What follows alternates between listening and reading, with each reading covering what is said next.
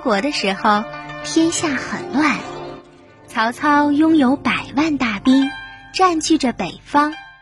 刘备与诸葛亮联手，以西蜀为要地。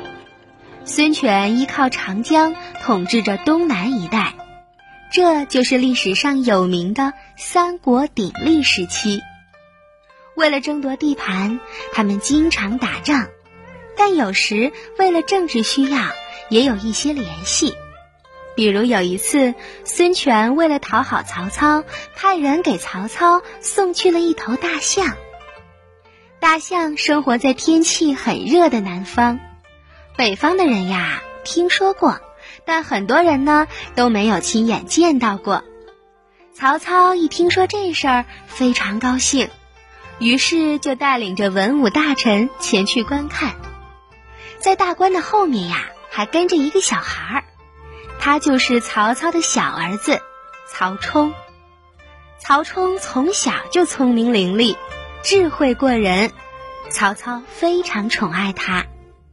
人们看到大象都很兴奋，哎呀，这头大象好大呀！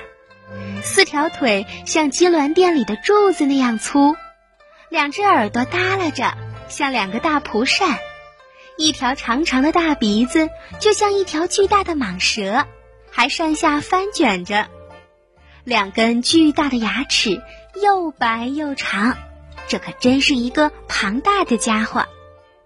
别看大象的个头大，但脾气还是很温和的。曹操一边用手捋着胡子，一边说：“这头大象这么大，你们谁有办法可以称一称它有多重啊？这么大的家伙怎么称呢？”大臣们议论纷纷。有人就说啦：“只要造一杆顶大顶大的秤就能称啦。”另一个人说：“那要造多大的秤呢？再说。”大象是活的，要怎么称啊？这个人刚说完，就听到其中有一个大嗓门的人说啦：“我看把大象杀了，切成块儿来称。”他的话刚说完，所有的人就都哈哈大笑起来了。大家都说这个办法真是太笨啦，为了称重量，就把大象活活给杀了，这不很可惜吗？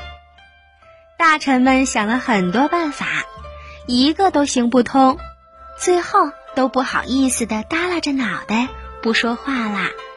曹操也是一筹莫展。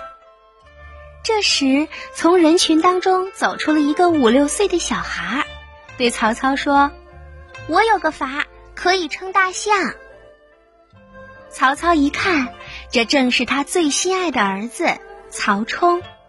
曹操故意压低了声音说：“你小小年纪有什么法子呀？说说看，有没有道理？”曹冲于是附在曹操的耳朵边，悄悄的把办法说了。曹操一听呀，高兴的笑了。哎，小朋友，故事讲到这儿，你能告诉春天姐姐吗？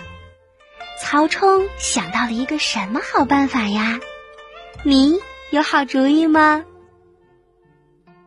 刚刚我们说到，曹冲告诉了曹操一个好办法，于是曹操立刻对大臣们说：“走，咱们到河边称象去。”大臣们跟随着曹操、曹冲来到了河边，河里停着一只大船，曹冲叫人把象牵到了船上。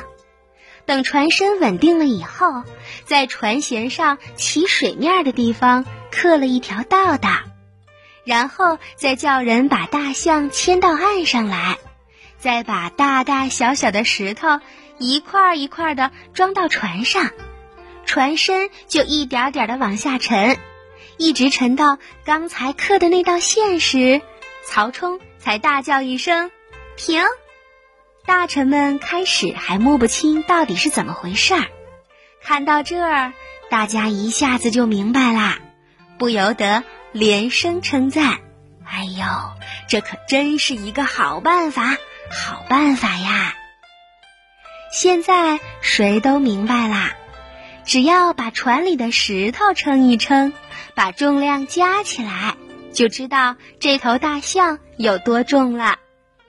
石头称完了，一个衙役走过来，正准备向曹操报告大象的重量，而曹冲却说话啦：“慢着，刚才我和大象都在船上，我也要称一称重量。”减去我的重量，才是大象真实的重量。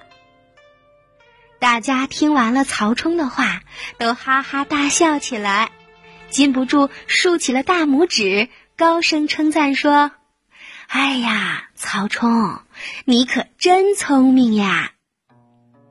曹操看到大臣们都在夸奖自己的儿子，心里呀美滋滋的。是啊，多聪明的孩子呀！